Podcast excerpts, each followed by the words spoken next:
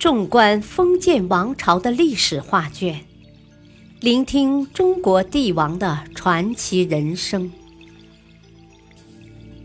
请听《中国历代帝王》珍藏版，主编朱学勤，播讲汉乐。秦始皇嬴政，行暴政。祸国殃民，阿房阿房，王始皇。虽然秦始皇梦想着长生不老，但是他心里非常清楚，这种可能性极小。因此，他从继位起就开始为自己建造陵墓。他将地址选在陕西省临潼县城东。五公里处的骊山，因此秦始皇陵也叫骊山或骊山。马字旁的骊。书中记载，坟高五十余丈，周回五里余。经过折算，也就是高一百二十多米，底边周长两千一百六十七米，上面。种满了树木，远远看过去，的确像一座山。北魏时的著名地理学家郦道元说：“始皇陵所在地区的地质多半是沙石，很少有纯净的黄土，因此他只好命人从距离陵墓东北五里的吴家寨附近运过来。”始皇陵。此处有注解，补充如下：秦朝开国皇帝嬴政陵园，为中国封建帝王陵园之首创，位于陕西省临潼县城东五公里处。秦始皇即位后即开始营建，前后长达三十余年，至秦王时尚未全部竣工。陵园呈长方形，南北两千五百多米，东西九百七十多米，内外两层圆墙，四面各设有门。圆墙内现存高大的封土堆，在墓道中发现铜车马，墓室尚未发掘。陵园东边有始皇朱公子、公主殉葬墓。埋置陶俑、活马的从葬坑、兵马俑坑，西边有埋葬图邑的墓地、建筑材料堆场等。正文：始皇陵从公元前两百四十六年就开始修建，直到公元前两百零八年才完工，共费时三十九年。在历史文献中。《史记》是首次记载秦始皇陵地宫情况的典籍。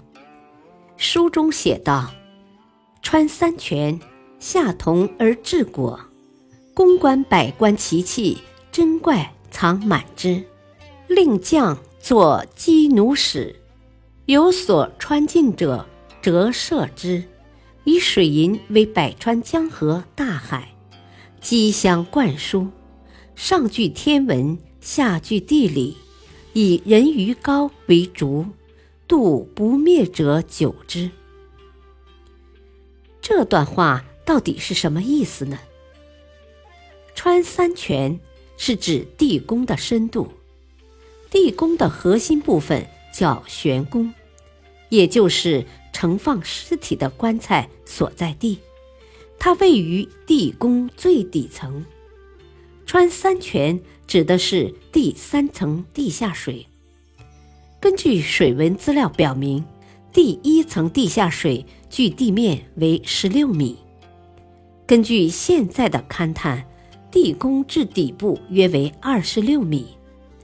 按照年代继续推算，那么至秦代，地表最深约为三十七米。不过，这个结果是否属实，还需要进一步验证。宫观百官，是指秦始皇生前居住过的宫殿，比如阿房宫和城阳宫等等。百官的意思很好理解，就是三公九卿，即文武官员。不过这些东西是用什么材料制作的，现在也是一个谜。奇器珍怪，则表明陵墓里装满了奇珍异宝和制作精美的器物。怪一般是指兽类，所以可以理解为珍稀动物。现在有两种说法，一种是活的珍稀动物直接埋入地宫，另一种是用陶土或其他材料制作的动物。令将作鸡奴使，有所穿进者，折射之的意思是说，为了防止有人盗墓，秦始皇命工匠制造了机关暗箭，一旦有盗墓者靠近，就会被突如其来的弓箭射死。以水银为百川江河大海，机相灌输，是指。在模具中注入水银，使其循环往复。江是长江，河是黄河，海是秦始皇东巡时到过的东海。毫无疑问，这描述的是一幅秦代疆域的模拟图。此外，水银很容易挥发，其蒸汽更是剧毒无比。只要进入墓穴，就会被蒸汽毒死。这个方法也是为了防止盗墓者的。上具天文，是说玄宫顶部有一幅天体图。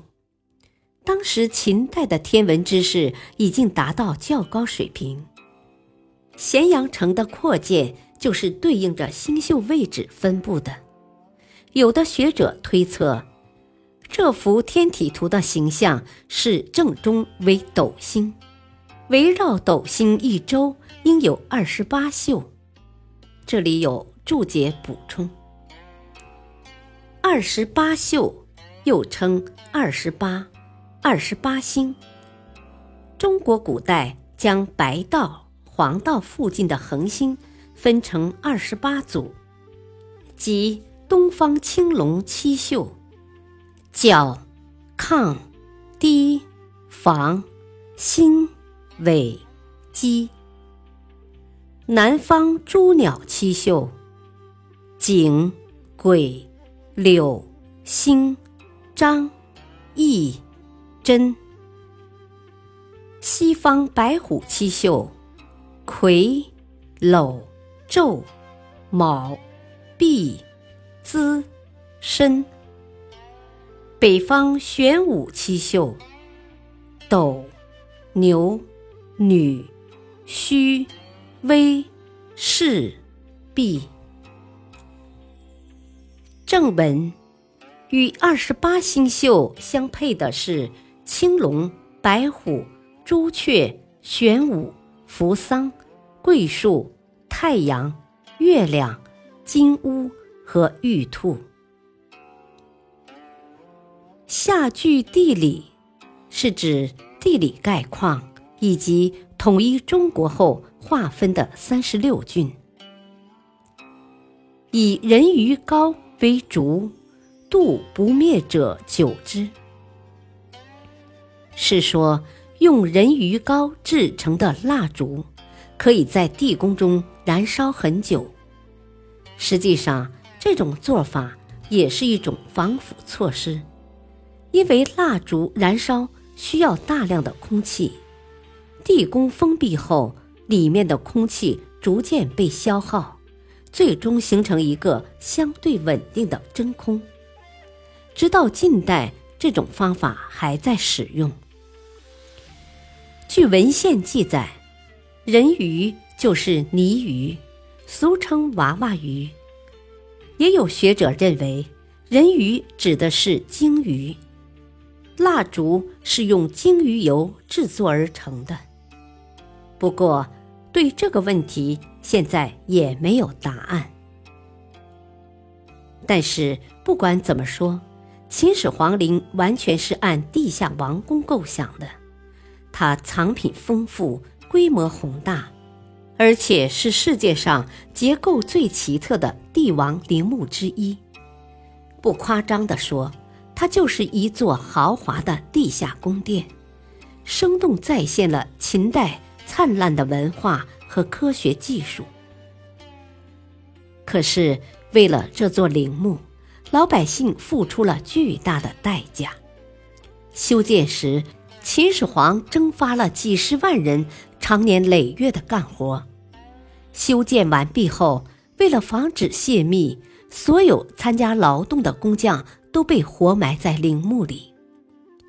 埋葬秦始皇时，秦二世胡亥下令，宫内没有子女的宫女全部殉葬。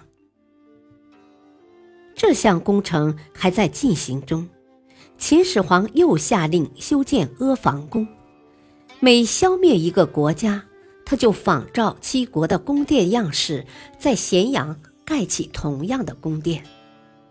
统一天下后，秦始皇自认为功盖三皇五帝，在他眼里，咸阳宫实在太狭小简陋了，配不上自己的气派。因此，他要建造一座规模更大的宫殿。这一次，他看中的是渭南平原，这里地势开阔，河流密布。早在西周初期，周朝的文王和武王已经就在此修建了封号二京。